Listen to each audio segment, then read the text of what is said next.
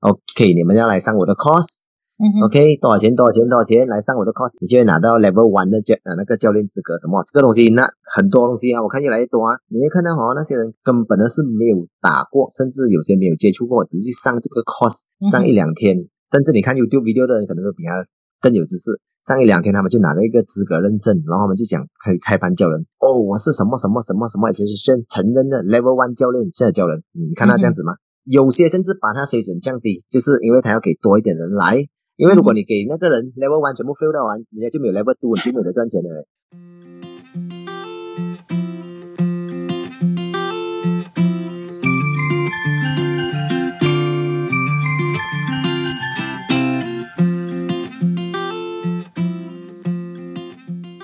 Hello，欢迎大家来到那些运动教会我的事。这也是一个通过运动来探讨人生、分享训练心得以及科普运动实施的平台。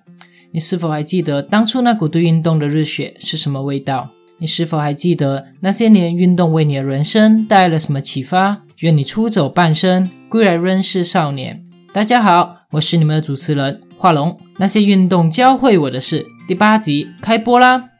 本期的节目嘉宾是有着马来西亚综合格斗界之父称号的 Melvin 杨千亿。他本身除了是名国中老师，同时也是位综合格斗教练，多年来培育了多名职业拳手，目前也在新山猫奥斯汀经营着自己的拳馆。当我第一次听到 Melvin 故事背景的时候，我就在想，他也真的太酷了吧！因为我个人就觉得，相比起其他的搏击运动，综合格斗的观赏性来得更高，拳拳到肉，比赛见血也是家常便饭。但又有谁曾想过，这样的一个教练，竟然还是一名国中老师，每天在学校里和学生谈着许多的大道理。Melvin 将会在本期节目里和我们分享现今社会如何看待综合格斗、导师资格认证带来的一些现象、科学训练对综合格斗带来的帮助，以及综合格斗目前在马来西亚所面对的挑战。如果你对竞技格斗有兴趣，或者是想着如何提升自己的格斗水平，我建议你可以来听听看 Melvin 的分享。准备好了吗？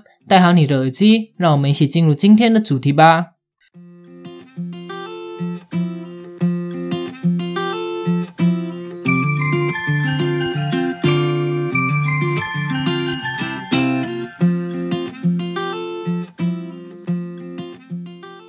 我们先让 Melvin 和大家打声招呼。Hello，大家好，我的名字是 Melvin 啊，我的职业是一名啊 full time 的学校中学老师，然后我的副业就是教 MMA 咯，我有自己的那些拳馆跟分院那些，我教书总共教了大概十六年，我教拳大概也是这样子十五年这样子的的时间，从二零零六年开始。那我和 Melvin 的认识呢，其实就是通过我之前大学的一名学姐，他知道呢我有在经营 Podcast，然后他就和我说，他觉得有位嘉宾应该挺符合我的节目需求，那就促成了今天的访谈节目。当我在准备 Melvin 资料的时候呢，我一直觉得 Melvin 真的太酷了。他除了是名老师，同时自己也接触 MMA 这个运动。然后他旗下也有些明星选手，那其中一位我相信，如果大家有在接触 MMA 新闻的，应该对这位选手一点也不陌生，那就是 Jihin Rajan。那 Melvin，我一直觉得你的身份真的很特殊，就冲击还蛮大的。你又是学校老师，那又本身又是在经营着一个拳馆，可否和我们分享一下，你是在几岁开始接触综合格斗这项运动，然后又在怎样一个契机下创立了你的 Ultimate MMA Academy？OK，其实要讲到接触综合格斗，要从最早开始说起，因为毕竟综合格斗也是一九九三年世界上第一个才开始的，而且当时的时候，一九九三年开始在美国的时候，他们根本不称为综合格斗，他们只称为铁笼赛，就是任何的门派规则都可以缠在一个铁笼里面打的那种啊。OK，我首先是这样子，我十三岁的时候，我当时中意，中意就在就也是这种少年年龄，也是很喜欢打架之类，而且我家乡是在波利斯州啊那边靠近泰国边界那边，然后当时的时候就要找一个课外活动嘛，然后我又喜欢打架那些，又好斗那些，后来的时候我就啊在丰都的时候，大概就十四岁的时候，我就去加入啊那边的泰拳跟那边的那个跆拳道班，然后是这样子咯。然后后来的时候就慢慢学习，就一直比赛啊。后来的时候又开始组成一个队，就带队去比赛，代表学校这样子啦。然后后来的时候，十七岁的时候我就啊进入大学，在那个就是跑来新山这边读那个读那个公立大学那个 UDM。然后读的时候在里面也是有接触了一些那些这些练拳的的那些朋友啦，在滚斗、嘎啦队什么都有，就一起参加一起练习，有时候切磋样子。是我从小时候我就一直在追寻学越多越好嘛，这种练拳东西还是有那种心理，那种好斗的心理。然后后来的时候大学毕业的时候过后的时候就筹了一笔钱，就直接跑去美国那边去学巴西柔术了，因为当时的时候我看看，诶。我会知道巴西柔术，是因为当时的时候啊，我就看那些杂志了啊，看那些格斗杂志那些，他就讲啊，外国开始九三年开始有主办那综合格斗了啊，然后后来的时候就可以决定讲说那个武术最强啊，因为当时还是这种想法的那个时代，因为从来没有一个武术可以放在全部啊规则里面这样子打嘛，后来的时候过后就想要学更多。想要学更多，因为当时的时候，马来西亚你可以接触到，基本上除了柔道是柔道跟和气道是那种捉人跟擒拿的以外，其他都是打机器的那个啊的那个啊拳术的嘛，比如说跆拳道、格拉蒂、搏击那些是打机器的嘛，就是用拳跟脚打人啊。后来一学学了两年，后来就回来马来西亚，当时是二零零五年那样子，后来的时候二零零六年就开了几个拳馆哦，没有当时开拳馆那时也是没有本钱，没有什么，因为我也是一个老师。OK，我回来的时候，我一个中学，我在中学教书。后来教书的时候就感觉到无聊诶，每天日子就是这样教书回家，玩 game 教书回家玩 game，又感觉到无聊，然后又回来这边又搞又遇不到那些练拳的朋友什么。后来的时候就跟学校学生就混得很熟，跟学校学生混得很熟过后啊，然后来的时候就好像有教他们一两招这样子。后来我心里想，哎，反正我家离学校这样近，因为当时我住一间屋子嘛。后来的时候就在那个我的家的那个范围那边篱笆那边就教就叫学生来家里玩 game 啊，顺便教他们这两招教啊，就越来越多诶，左邻右舍小孩子什么都跑来练。那我心里想，哎，反正我我都找到 gaki 啊，我都找到好像志同道合的，就是教学生那些教小孩子那些，就直接租一间店来开咯。当时也是租一间店，也是那个店也是学生的爸爸的，就二楼那边。后来的时候就租了一间店。租金也是蛮便宜啦，租了一间店，后来就住进里面，因为直接省钱嘛，不用再租屋子了，也是在学校附近啦，就开始教。当时的时候开始教也是本钱什么都没有，地板也没有那种软垫，去找那些什么，去找那个人家那个人家拿来包爱关那软软东西铺在地上给他平掉嘛。因为当当时就算你有钱要买软垫也买不到，更加不用讲是没有钱够资金买哦，沙包也是只有两粒吧。后来就慢慢慢慢教教教，人越来人就多，可是当时比赛又少哦，就没有成绩证明的这水准。因为我这人是这样子的，我很喜欢不自己去去带摄影的话，就是很喜欢去啊尝试、很想挑战的。后来的时候过就能去比别门别派的东西咯，比如说我们 MMA 有练 grappling 嘛，就是柔术那些嘛。当时的柔术在马来西亚就没有名，也只有 KL 跟这边有吧，只有两间嘛。然后后来的时候就只能去比柔道这些东西哦。比柔道也是，就是讲没有鱼虾都可以啦，只能去比柔道啊，比柔道，然后那种这边又没有泰拳比赛，也没有什么，就只能去比那种武术散打，派学生去比，有比就有赢哦。后来的时候就慢慢开始做出名堂来哦，然后过后慢慢慢慢进步到人多又比较有名啊。我自己也是比赛会，后来马来西亚第一次主办 MMA 铁笼赛，那时候是二零一零年，在 KL 三维比拉面有主办那个 MMA 铁笼赛，就是。外国人什么人都可以进去的嘛，当时每十几路一个级别，现在没有啊。然后我就进去哟，带四个学生去，结果我们四个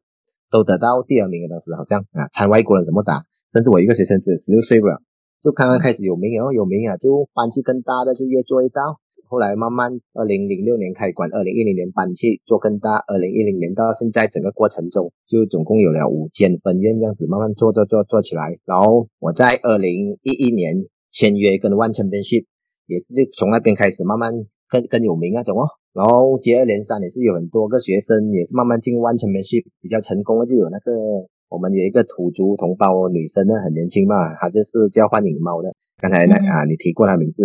啊，就打到世界 ranking 第第十里面的排名，就是这样子哦，过整个过程就这样子，所以我就是这样子慢慢接触 MMA，慢慢发展到变成啊现在这样子的规模。我我觉得我本身不能讲说是那个啦，人家每次讲哦啊，好像说 MMA 支付嘛，我觉得只是 inspire 还是给人家 idea 来在本地来做的更大更好一点哦，是这样子哦。嗯哼，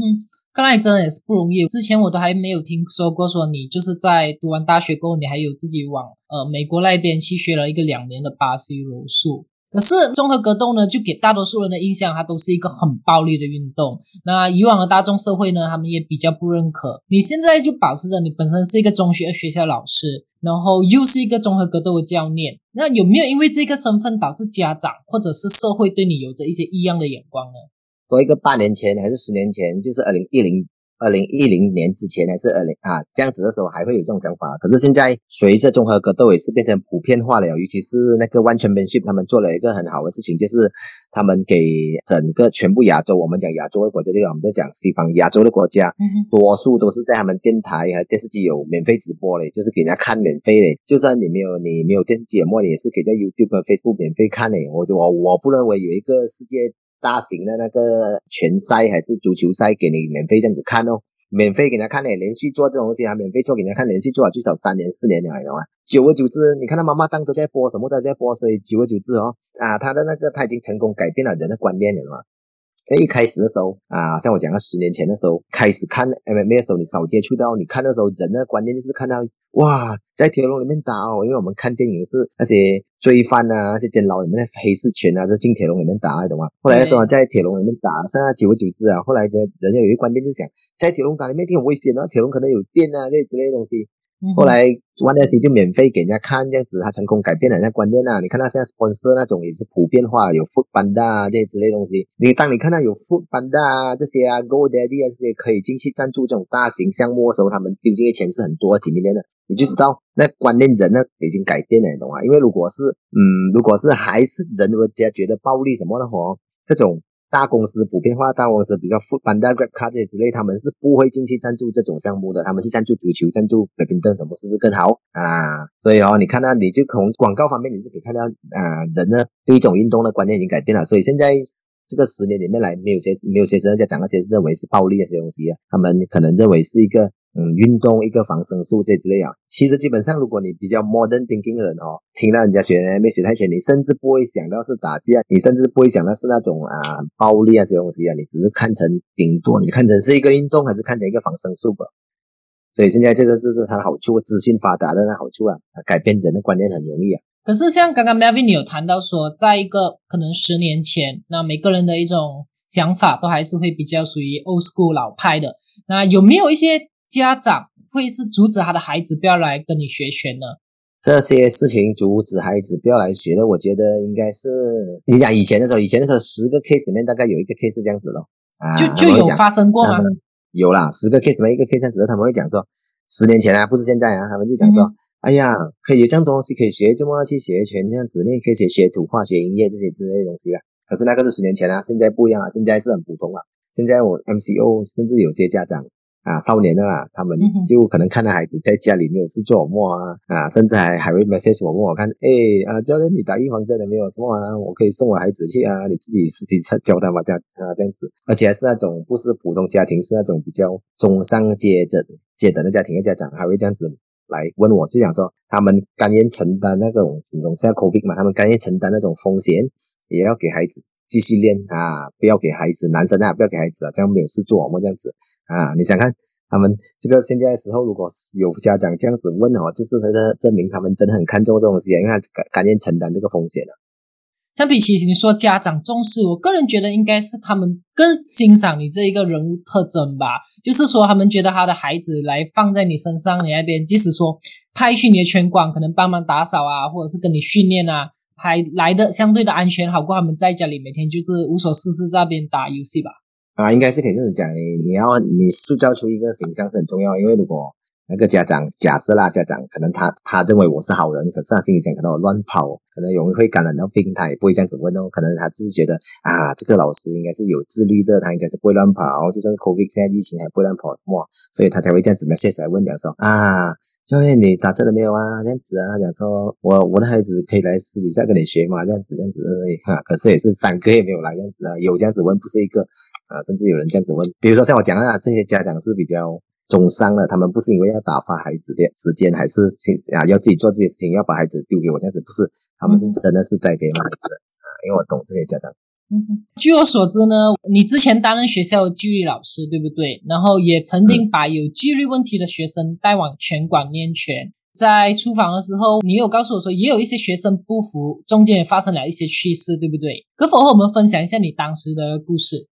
以前的时候是有这样子的事情，要比如说像有一次，以前的时候大概是一年前、十年前的，那时候我还那时候我就在最后这个学校中学教书，就中学你好那边你好多数你好国中啊，就这二了。那时候那边都是是华人区，那华人区呢那边是当年的时候那边是很出名那些 gangster 那些之类的啊，所以我就讲其中一个故事这样子。那时候我刚刚被派去那个学校教书不到一个礼拜，然后我就在那边好像我就在那边对一个学生凶哦，然后那个学生就好像说不甘愿啊，他就想说，哎，你放学的时候你下不去那个校门口等我，我什么这样子之类的东西。然后来的时候过我去放学的时候，我就真的去到校门口这样子啊，可是我不是故意去的，其实我也是。我们每次老师放学时候去校门口去确定安全，学生安全踏车回家那之类的嘛。我就去校门口，去到我还真的叫了一堆人来啊，像那些 gangster 样子叫一堆人来，然后一堆人来，后来他老大是一个二十二十出岁的人啊，然后来的时候他他的老大就来问他讲说，哎是谁啊？是那个老师啊，像啊跟你讲什么啊？然后就指示我咯，然后他的老大直接一巴掌就给他，跟他讲，你知道这个是我谁吗？然后来的时候过去莎莎这边，因为那个学生啊，那是ผม去嘛。然后来在莎莎那边，然后他的老大就跟讲，嗯，这个是我师傅，我教我练拳那一种啊？这样子。然后然后他还叫他跟我道歉，这个是最好笑的东西。当时那个学生我们去的那个，他又在，因为他老大逼他跟我道歉，所以就在校门口跟我道歉，然后全部都看到那个是很好笑事情啊。对我来讲啊，因为他本来是要叫我去校门口那边叫他人来要打我的嘛，结果 到最后就被砍一巴掌了，这样然后叫他跟我道歉。嗯，所以那个时候就已经叫了很多人去学校嘛。你刚才说有一群人，大概多少个人？二十多个、三十个有，那些期末都来啊。那就他就在二三十个人的面前就被他的老大自己赏了一个巴掌，然后还要卑鄙当面跟你道歉哦。啊，这这也太有趣了吧！可是以前我那学校很有名的嘛，啊，我记得有一次的时候应该是。呃，中国报啊有头版写啊，中国版五十个跟一百个人打架在校门口的话，打到哦，当天的时候，现在那个事情啊，不啊，二零八年是零七，零八年是零九年，打到当时的时候，那个时候哦，那个副教育部长那哦，从当天飞下来开记者会讲，哦，这个不是种族问题，这个是学生自己有误会打架这样子，打群架在校门口啊，那时候。所以那个时候，Melvin 你已经有在学校了吗？我也在，我也在那个时候我也在。可是当天那个时候在校门口打那个那，哦，我出去的时候已经散了，我就去的时候已经散了。已经那个事情是闹到那个没有后来警察来嘛？那那个事情就是做到我学校很出名啊，因为当天下午时候教育部长就下来下来开记者会讲，哎，这个不是那个种族问题，这个只是些小孩子打架。嗯哼，可能是学生的 纠纷罢了。啊，我要跟你讲，我学校那边就是当时是这样子，很多 gangster 问题。OK，像我们也是有提到说，因为现在科技很发达嘛，资讯很发达的时代，好比说我们说电影也可以看到说，像彭于晏啊、张家辉啊，他们也是在做职业拳手。然后也有很多人可能像有一些好斗心情那种少年，那他们都会在有个职业拳手梦，想要成为一名职业拳手。可是我们也知道呢，其实要搭上巅峰，可能你想说选手第一名就只有那一个吧，这条路都是很狭窄。你会怎么样去判断一个运动员他有没有着这样的天赋？然后对于那一些表现可能没有那么理想的人，你又会怎么样的去处理，或者是说开导他们呢？OK，还是这样子，你他做你做任何东西，你都是一样。然后如果你有天分的话，你就上手比较快哦，上手比较快。可是前提是哦，你上手比较快。现在通常你看那些有天分一个东西。他们未必成功哦，他们有天分，多数东西他们就是天分害到他们中途放弃啊，这样子，这个是这个事情我们看多。诶，可是首先你要确定那个人有天分，可是他没有天分，有时候那个人没有天分在打哦，没有天分在拱壁，然后就想说可能他的内心问题，他没有不拱飞灯，上到场的时候就减少实力，就会怕那些之类啊，这种人很也是很多的哦。OK，嗯哼，可是哦，你要心里想，他不能打，可是他未。必不能往这方面发展哦。我本身就处理过很多学生，他是这样子，他练习什么都很 OK，在练习的时候他做的不错，可是去到比赛的时候，他的实力真的是他他的心理问题，他实力真的是很差，什么之类。然后后来的时候，他久而久之，然后我就发现到，OK，他不能打，可是他还是要往这方面走，他喜欢镜头就是他，我就把他训练成裁判哦。啊，因为裁判也是每个人都在看你看你问嘛，你在打的时候，对，而且可能你出场率比选手还多诶。啊，然后后来我就有一个学生，他从十三岁就开始跟我啦，今年也是二十多岁了啊，他已经是世界的出名的那个裁判了。如果当时还没有 MCO 之前，他时常飞去中国，在新加坡这之类啊，做那些主要大场赛事的那个裁判的人话，他的成绩甚至好到和那些世界 top 的 fighter 的队呢哦，那些教练哦都会称赞他做的很好的裁判，做的很公正，那些没有做差错那些之类。然后他就是这样子的问题，他就是以前很怕那比赛不能，后来我就把他往。啊，那飞方面就是裁判方面这些跑哦，然后有些呢，我这边我现在有几个跟我做工啊，就是他打的时候不强，可是他的他吸收知识什么很好，他 details 背的很好，然后我就把他做成一个很好的那个 instructor 咯，很好的那个教练咯，他教新人就很比较厉害，他会讲出那个主要的 theory 什么对什么错，他 present 自己比较会啦。这么我讲说他只能教新人厉害的，因为如果教比较 advanced 比赛那些人，你当然是 experience 的嘛。如果你对打的 experience 少，你教那些比赛什么，你自然了你也比较少咯，少比赛，因为他比赛他水准会他会变水准。问题是他的那个他的 present 啊，教学生什么教新生啊那些他教的很好。现在甚至有做网课教那些学生讲减肥那些之类，还是基本的防身都是做的很不错啊，这样子啊。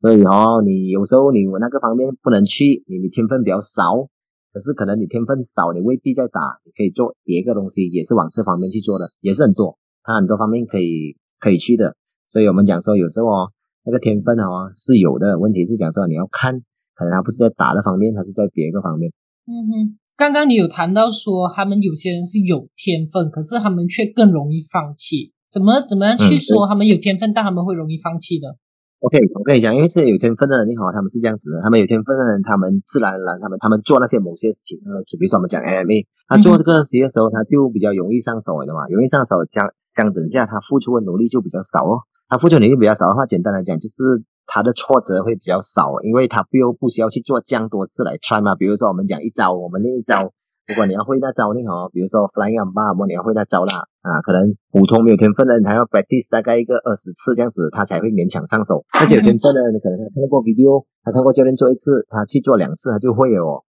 然后就是讲说，他面对的挫折感比较少，这样子的情况呢，哈，就会造成他心理状态其实没有比那些努力了变成这样高水准的人强，的嘛，心理心理状态，所以变成你，哈，如果啦，这种这类人呢，我本身所看到，他一开始比赛的时候，他会一直连赢。哇，六场啊连赢，十场连赢，可是他稍微有一场输，还是比较没有这样好吧？他啊，他就开始站不起来，他就开始找他自己，他就开始怀疑他自己，讲说，哎呀，怎么我这样差，什么这样子啊？因为哦，那些有天分的人哦，他们呢哦是以 outcome，他们是以成绩还有他表现来衡量他自己的，你懂吗？啊，然后如果那些天分没有这样高的，你好，他们不是以成绩来衡量自己，他们是以讲说，他们是以他们做那东西的过程来衡量自己。他做那东西过程讲说，OK，他慢慢练，可是他 enjoy 那个练习的过程呢，就讲说，啊，他没有去看 outcome 先，他才会去尝试。比如说他去比赛，他没有抱着我一定要赢的心理，他是心想我去 try my best，我去做到最好的，来看我进步到哪里。然后那些天分比较高的人，他们去比赛哦，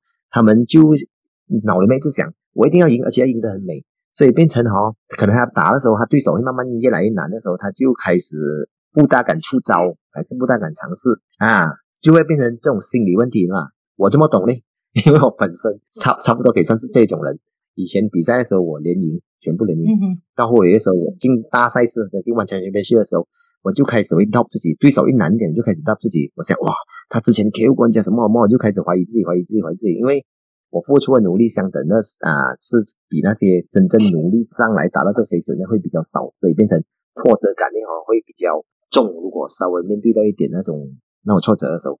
这个是我个人经验啊。嗯嗯。然后这个东西我最近读那个书，有一本书是叫《Mindset》的英文的，你去读看，它也是有讲到这一类东西。他讲说这种我们啊比较有天分的人，他们是脑什么是 Fix Mindset。就是他们啊，像我刚才讲的样子啊，然后如果是那些比较用努力追上水准的人，他们这种脑的想法就是 grow mindset，你去找那种 mindset 的思维，还是讲了类似这样子东西，我才了解到哦，原来是这样子，挺有趣的。可能有些时候就是因为他本身就比其他人根据着一些天赋，然后还有更有天分，自然而然所谓的心理素质就没有那么强大。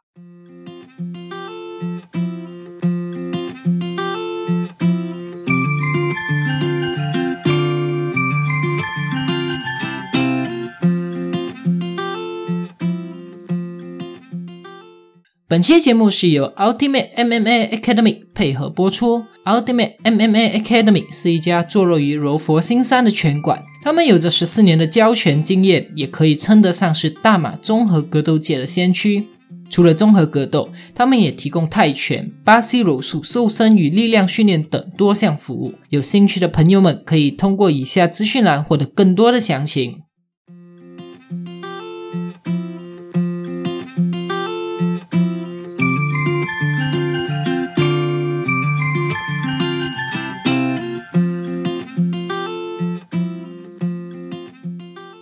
像刚刚我们也提到说，就因为明星效应下嘛，就越来越多人对泰拳啊，或者是综合格斗这些类的竞技感到有兴趣。也有很多健身房呢，我们也可以看到他们开始在开班授课。但我们也发现到了，很多时候我们也并不了解那一位呃，我们说师傅吧，那位师傅他他本身背景，我们也并不了解还有没有所谓的资格认证。在这里呢，我就有两个问题想要和你探讨一下。那所谓的资格认证导师。是否重要呢？然后第二个问题就是说，我们在挑选教练的时候，我们又该以什么样的一个标准来去选择我们要跟哪一位教练学习？OK，这个面对这问题，永远都是个好像说可以有可以没有的那问题啦，因为是这样子。啊，以前那时候，基本上我们这个 MMA 界跟德国队我们不一样。我们 MMA 界就是，其实如果你有打过比赛，你出过赛，你训练过学生去比赛哈，基本上哈，就是你的那个你的 social proof，就是你的资格认证，就是学生会来找你，相信你这之类东西。可是久而久之。一个东西它慢慢发展，它的钱的那方面就越来越多，就开始有一些人就开始要组成一个学会这些东西来认证人家，就是来确定他们的他们的道理是对的啦，他们的道理是讲说我们要确定人家的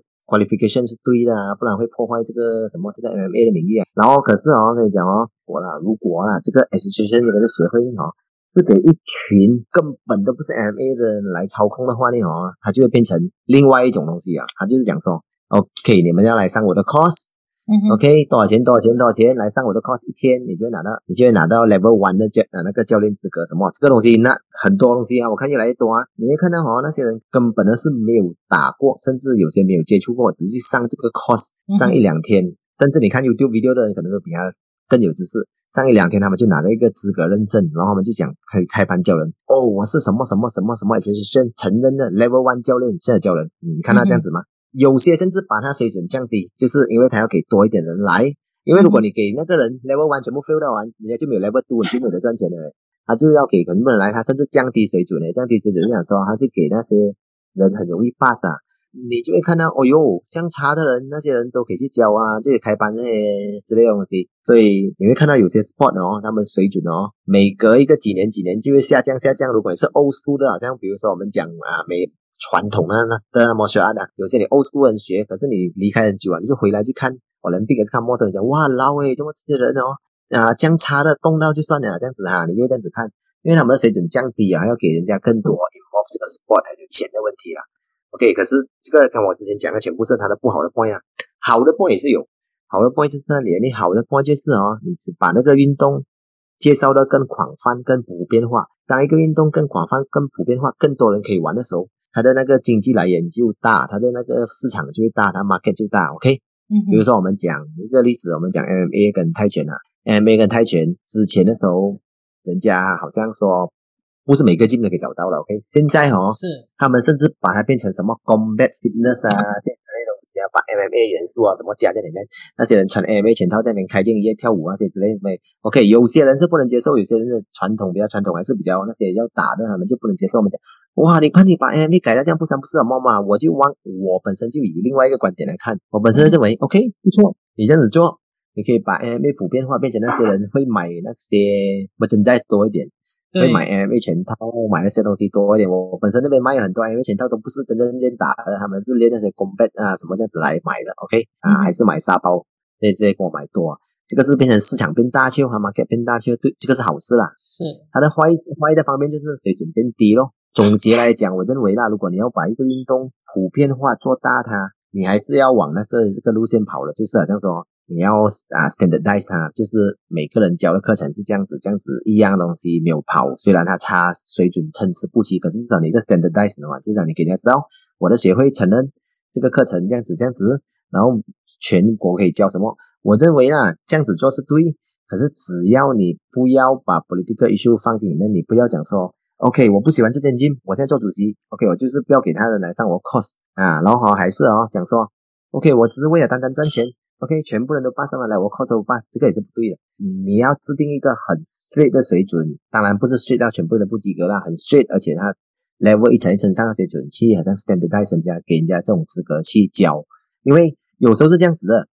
你没有做这种西出来哦，你没有控制哦。人家还是会去教啊，那时候人家去教的时候，他水准就更参差不齐，甚至是可能有人受伤，有人受伤还是有人死的话，比如说他教一个摔，那个人摔，那他没有一个安全带他不懂那个，他不懂讲教学生先，他没有教学生讲跌先，OK，他就去教学生讲摔，那学生摔有人死的话，还是半身不遂的话。他就会影影响到全国你的那个运动了嘛，你的那个 S H 证啊啊，比如说 M A 突然间有一个人他没有被 standardize 教讲仿垫前，他就去教摔，那个教练教啊，但是他 class 里面有个学生死掉，等下子就影响了全国的 MMA 基本人就讲说，哎呦，你看啊，M A 是一个危险运动啊，哇啊，所以哦，我个人方面呢，虽然是有这样子的有 up and down 了，我还是比较偏向于嗯支持这种 standardize，可是前提就是你不要把它政治化，而且你。你要真的做的很 straight 很好的那个 system 上一层一层这样子啊，其实是一个运动的发展过程中一定要做的东西的，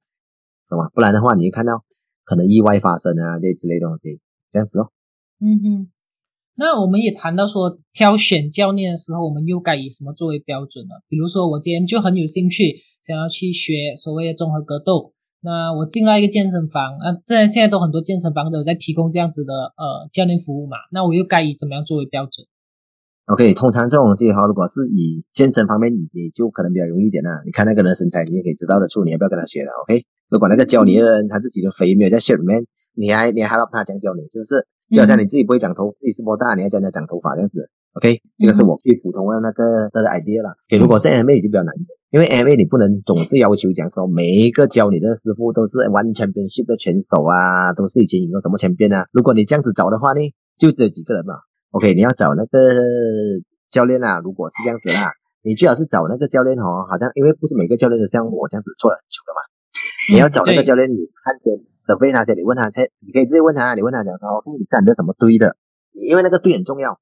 因为如果你按照什么队哦，有时候你找到新的教练，是啊，刚出道的教练，可能一年、两年、三年的教练，还是可能他比赛少的教练，可是你要知道他是从那个队来，因为如果他像我刚才前面讲了，他如果他有一个好的队来 back up 他。那哦，他虽然是新的教练，还是他比赛可能没有比赛过，还是比赛少。可是只要他的队哦是好的队哦，可以信赖的队哦，啊，你大概都可以相信这个教练了。因为他们那些那个队如果历史久，还是他有某些信赖程度的呢哈，有品牌的哦，他们怎样的好，他的总教练还是他上头啊什么啊，都会顾他的他的名声的。我讲的方式是讲说，如果你这样看一个新教练呢，你就是看他是属于那一队的。如果是没有队，他自己练习啊，这样轮 wolf 之类啊，这样子哦，多数呢哦是看 YouTube 练来的。所以，如果以马来西亚市场来讲，你因为马来西亚现在还没有 MMA 界还没有什么 certificate 什么嘛，所以我对我来讲呢，MMA 界你最好是你要看那个教练是从哪一队来。当然啦，身体什么也是要看啊，身体跟历史什么看最好，甚至还有历史那。可是我敢跟你讲，不是每个人都是打过很多场那种之类的，尤其是这三年来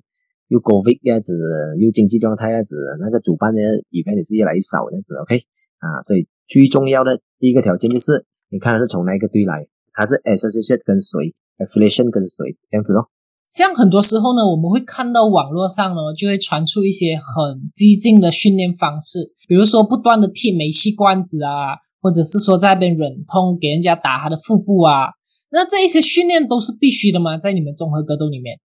这些训练其实是很多，现在好像是一个好像说一个 m i d o s 人来讲，就是他要做来宣传效果。OK，如果我拍宣传效果什么时候，我就教人这样子做了。因为哈，现在时代哈都是资讯时代，如果你没有做一种特效啊这种东西，你好不会吸引人家眼球啊，因为太多资讯了啊。比如说我看到那个沙包差不多要断的时候啦，之前的时候啊，我拳馆差不多是二断的沙包，我就叫我的那个出名的。那拳手来，我跟他讲，来来来，就是这个沙包差不多要断了，你最后几下你可以给他断，我帮你拍低，让你过上去啊，就这样子。这个是一个那个别的呢，因为其实哦，我我本身也是有拍这样子来帮我的那个拳馆宣传的，还是什么那种，比如说哦站在那边啊，用手来打肚子啊，哇，可是我比较少做啊。现在因为你可以吸引眼光嘛，是啊，吸引眼球嘛。以前我本身也是这样子在打完全没戏，可是他们喜欢拍我训练的方式，你懂吗？可是我是真的可以做到的东西，也挺好啊。我就做很 extreme 的东西，因为我们练前呢不是练下巴，因为你下巴耐的话哈，我跟你讲哦，你就没有比较没有像练那个拱嘎身啊，就比较耐了。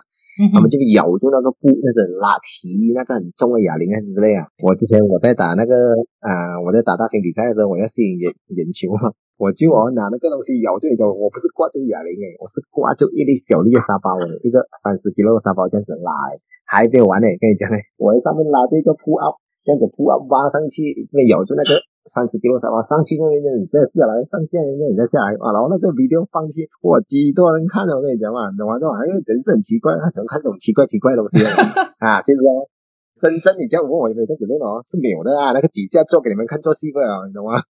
真就是没有这样子练的，这样子练的我你你可以打很多东西，你倒不如你正经去做一个机械边拿那个拿那个位是不是更好？这样哦哈，就是做戏给你们看嘛，懂吗？所以哈。可是还是有人去信这种东西，因为其实电影拍出来是这样子，电影拍出来像我讲的，然后一个效果做给你看嘛，啊，他们很多是 extreme 东西，这些之类很多是做来效果。其实现在科学训练你不需要做到这样子练习的，可是某些训练对我们来讲是很普通，可是对你们来讲是 extreme 嘛。比如说我们讲说那个好像 push up 吧，跳起来拍手再下来这样子哈，这些是 explosive 训练嘛，OK？对，对某些人来讲是很 extreme，然后至于那种用手指来搬兵啊那种东西也是多余啊。因为你用手指来搬兵，你证明你手指有力，OK？拿来这么？如果你是 grappling，你要练你的那个握力的话，你不是是拿手指来搬兵哦，它不一样方式啊，这些之类东西。打肚子是有那些练抗击打，可是要看啊，男生可以这样子练，女生就不能这样子练，因为女生她们她们的生理构造跟我们不一样，这样子练的话，可能有啊生不到孩子啊。嗯哼。啊，那个打肚子是靠抗击打这些之类东西哦，还是有的。问题是讲说，看你怎样看啊，好像说泰拳我们要给他那个那脚骨变硬啊，那个筋骨那边变硬啊。对，他就拿那个像一个树枝哎，就是一个藤这样子在那边打打打打，因为那个是打给你的那个打给你的神经线比较死了嘛，打的神经线死了，就是你比较不痛哦，你踢的时候你就比较耐啊，这些之类是有的。问题是对我们来讲是很正常，可能对于普通人来讲是 extreme 嘛，这样子哦。那 Melvin，你对于传统土法炼钢的训练法还有科学训练，你有着什么样的一个看法呢？你觉得科学训练重要吗？科学训练是很重要啊，因为哦，以前的运动水准跟现在运动水准比哦，现在运动水准相比之下跟以前比呢哦，是在进步之位的嘛。嗯哼，真的，如果你不信哦，你看我人比以前的人他可以游多快，以前的人他可以跳多高，以前的人他可以什么？OK，以前的人是强，问题是如果你要比 top tier 的哈，就是是 best of the best 哦，还是现在的那个 top level 的那个运动员他们水准比较强，因为他们有用针对性的训练，还有科学运动，还有 nutrition 这些东西来练习。所以哦，怎样的好那种，科学的训练总总之是科学的东西啊，它都会比以前传统的东西比较有效的，因为你是针对性嘛，而且你用数据来算出来嘛，你用数据，你用那些 testing 那些算出来嘛，所以你好，怎样都是有效。我们讲说营养学就够了，怎样都会有效啊。嗯，你拿以前的来比，跟现在是啦，你可能讲以前的人比较耐，那个你讲普通人，我们讲运动水准，运动水准的话，top tier 跟 top tier，你看，不然就奥林匹克他可以破了以前的那记录啊，奥林匹克历史几年。那如果以前的人比较强，这样现在人是比永远更破纪录哦。嗯啊，是不是？我们也有谈到说针对训练嘛，然后又有说数据参考啊，然后营养学啊之类等等的。我想问一下，在你们 Ultimate MA Academy 里面，你们自己每次你们派你的学员去比赛的时候，你们自己也是有自己的一个团队是在做这这一些数据分析之类的嘛？数据分析之类什么？这基本上啊，我的人全部他们还没有到这种水准做，都是我帮他们做的。我本身我把自己看成是一个学者跟研究员，我喜欢研究这些东西之类啊，数据啊这之类啊，犯的错误这之类啊，都是我去研究的。因为他们其他的人，他们还没有到这种水准呢，他们还没有这样成熟。他们已经，他们可以 execute 到我分析给他们的东西已经算很好。当然有时候我也是给他们发表意见啊，就问他们你们这样子这样子，他们意见我听了，然后我都去分析看我到底是原因在哪里这样子咯。那我们这里下一个问题就是说，呃，梅梅，你觉得在马来西亚呢，综合格斗发展目前面对最大的挑战是什么？然后针对此事，我们又能够做些什么去帮助改善这一个现象？当然，现在每个运动其实基本上里面对最最大的发展，不用讲了，知道是什么事情啊？就是这个疫情了，OK？因为你不能练，不能开店了嘛，所以基本上有这两在在这两年时间里面，那些想要起步、那些想要闯的那些。新人跟选手基基本上是已经是你类人了，可以讲，嗯，所以基本上这些情况里面，你不你要讲我们不能做梦也不是哦，我们还是可以做到东西的，因为现在资讯很发达嘛，你看 video 多一点，你自己学，你自己学，请教人家。我也是有遇到人家不时不时来请教我的，就是好像说 message 我问我看，哎，这个东西我做对不对呀？这样子拍 video 给我看，还是可以做的东西，好过没有做。人家讲是不是？好过你直接放挺什么东西也没有做啊？所以还是可以做东西的。跟你讲，没有讲说完全做不到东西。你经营能力做，你可以做到什么东西？你没有讲，哎呦，你看筋没有开，我练不到，我肯定差。你这样想就不对的。嗯哼，我觉得那个比较偏向于个人成长吧。我是说，我们以整体来来看呢，就是说这个综合格斗在马来西亚。哦，它的发展面对最大的挑战，会不会是说呃社会不允许啊？不会啦，综合格斗在马来西亚巨大的发展其实没有关系跟那个没有关系跟社会不允许，社会基本上已经完全接受了，因为完全没戏，他已经做的很很很成功的事情，就是他已经普遍化了。OK，变成每个，就算你是妈妈档，你问那些人，他们也是懂。OK，啊，基本上最大的发展就是讲来讲去都是一个问题哦，就是那个市场价值的那个钱的问题哦。因为如果你没有钱的问题，你就主办不到比赛啊，这之类东西嘛。当你主办不到比赛的末时候，你就很难发展，你就很难找出新的那个人来接班这个运动，来接触这个运动这之类东西。所以这两年不要讲这两年，这三年来，其实基本上我们综合格斗面对的东西是这样子。因为再加上疫情的问题，变成那些大型 event，比如说像万城的需要些，他也没有得进来马来西亚主办。当他没有进来马来西亚主办的时候，就已经把那个市场的那个钱什么就已经带很少进来了，带很少进来，各行各业都会影响。今的生意就算是疫情开的话，也会变少，我真袋子是会卖少这样子哦，这是最主要的问题。可是那个 association 其实基本上也是要扮演一个很重要的角色啊。嗯，把现在也是很难讲嘛，现在也不能怪他们。因为如果你现在 他们是 S 生，他们最多可以跟你做模型，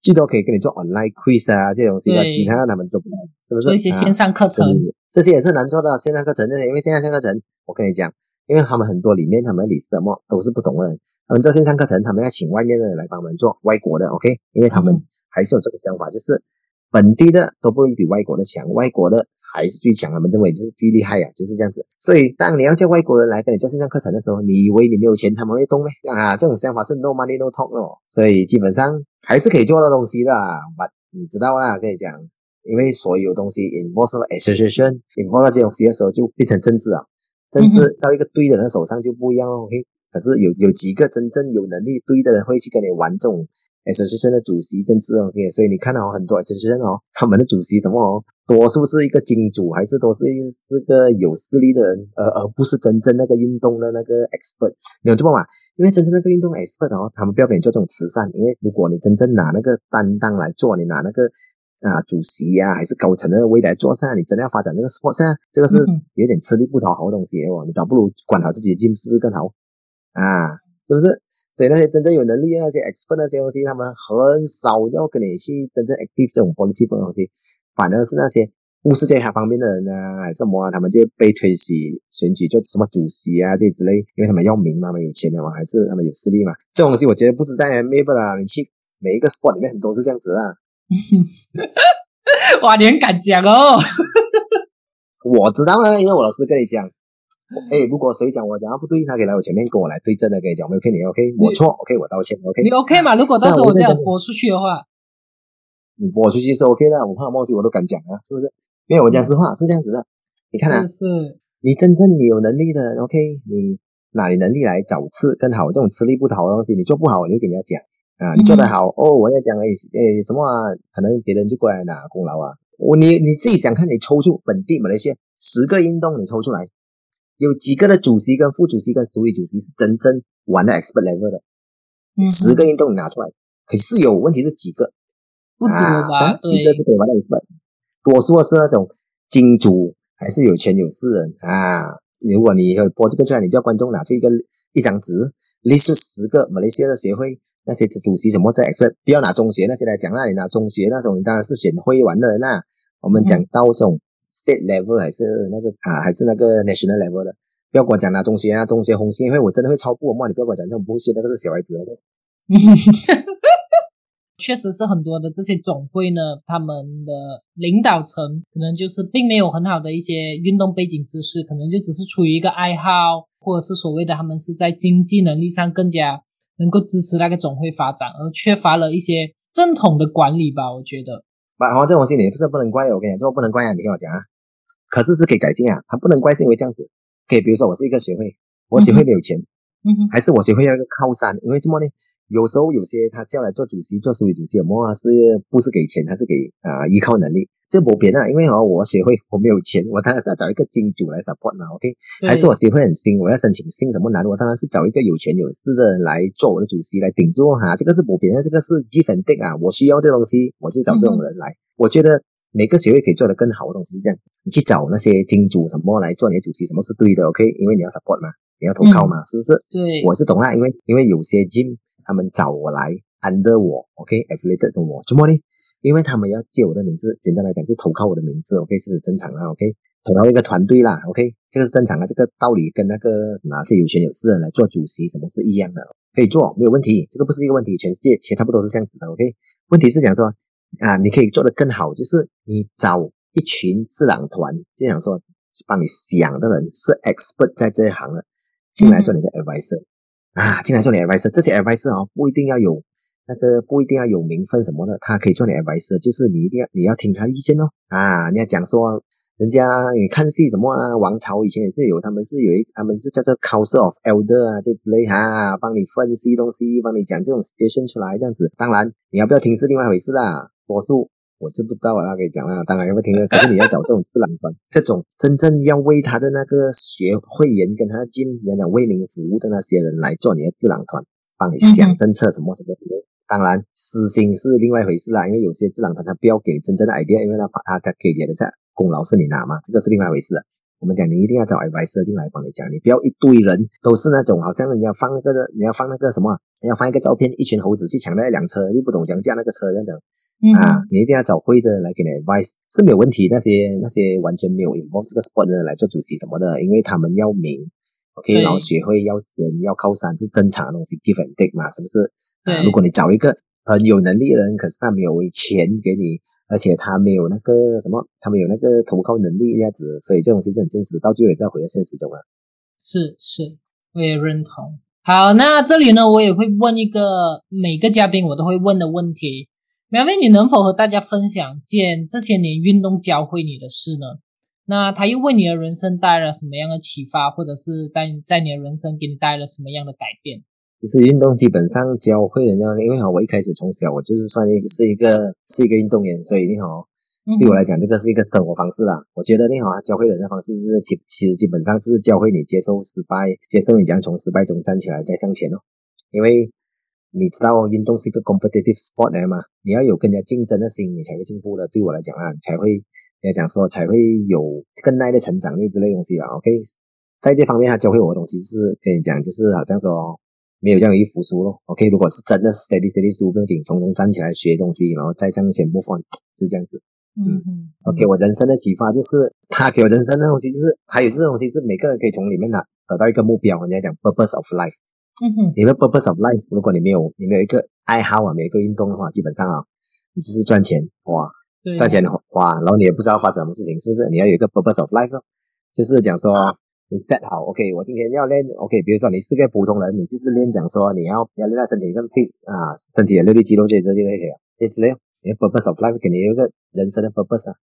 是是，人生必须要有一个目标，然后他才能够至少在做每一件事情的时候，你也是。呃，有着一个方向去前进，或者是说你也是会很享受那整个过程。嗯，像你本身目前已经有一个两间的拳馆嘛，然后你又是手下手下已经栽培了蛮多出色的一些运动员。我这里想问看一下，你说你对你未来的人生还有着什么样的向往，或者是有没有一些短期的目标？可能五年后你有没有什么一些计划想要达成的呢？哎，长期的目标就是。我我想训练出第一个马来西亚的世界冠军，OK？短期的梦想就是，嗯，就是想要有更多的那个更多的选手可以可以打到那种国际的那个赛事这之类。更短期的，跟你不用讲了，更短期的当然是要要开成的没收，要给我的拳馆可以有更好的收入啊。因为你有钱的话，你就可以做很多东西嘛，就可以更好的发展这个 sport 嘛。没有钱，其实基本上是很难发展的。什么东西到后来都是要讲讲钱。嗯哼，嗯哼。那门卫，如果我的听众对你有兴趣，他想要了解你更多，他们能够在哪里找到你呢？OK，他们可以去我的 Facebook Melvin U 那边，就是可以看到。可是我在 Melvin U 的 Facebook 呢，我比较少放那些练拳的东西，我多数是放那些搞笑的东西，因为哦，我我把自己归类成 part time comedian。OK，那如果我要我要看更多关于练拳的一些呃新闻啊，或者是说资讯内容呢，我可以去哪里找到？你可以去 follow 我的那个我我的拳馆的 page Ultimate MMA Academy，还是 The Colosseum MMA and Cafe 啊那边这两个地方，还是啊还是你去我的 Melvin U 那边，你 drop 我一个 message 问我，我也是可以我也是会回答你。嗯哼嗯哼，好，很棒。好，那今天呢，我真的是从 Melvin 身上学了很多。原来 MMA 里面呢是包含了那么多的一些技术还有学问。我会把 Melvin 的一些联系方式放在资讯栏，有兴趣的朋友可以在以下那资讯栏里面了解的更多。这里我也想要再次和苗斌说一声谢谢，答应了我的邀约，花了宝贵时间分享了那么多有趣的故事给我以及我的听众朋友们。希望呢，疫情快点好转，那我就有机会去你的拳馆和你做更多的交流啊！谢谢 Melvin。嗯，OK，好，拜拜。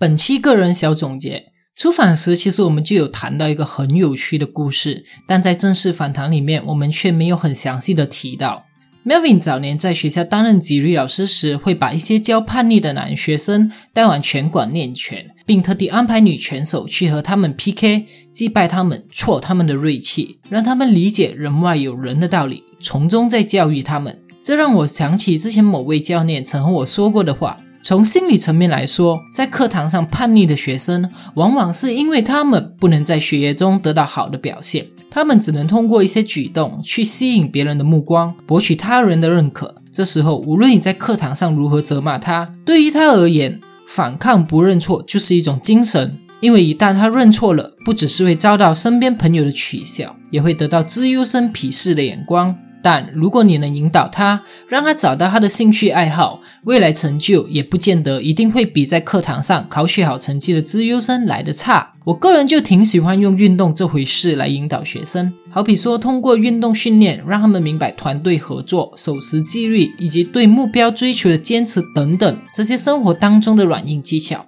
从而再引导他们如何把那份热爱花到课业学习上。如果你身边也有着正处于叛逆期的少年，我真心建议你能够尝试让他去接触运动训练。你会发现，那些在课堂上叛逆的孩子，却对于教练的指导极度服从且深信不疑。这是因为教练让他在运动场上获得了别人认可的眼光。我们在从中慢慢的把他拉回正轨上。毕竟，如果责骂真的有用，他今天也就不会带给你那么多的烦恼了。最后的最后。如果你喜欢我的节目，觉得它给你带了一些想法以及启发，而且麻烦你到 Apple Podcast 订阅、留言以及为我打上五颗星。你也可以把这期内容截屏，在 IG 实时分享，并把节目推荐给你的身边觉得有需要的亲朋好友。同时，你也能够在脸书搜寻并订阅那些运动教会我的事。如果你想支持我的节目，也可以点击资讯栏给我买杯咖啡。谢谢收听，我们下期见。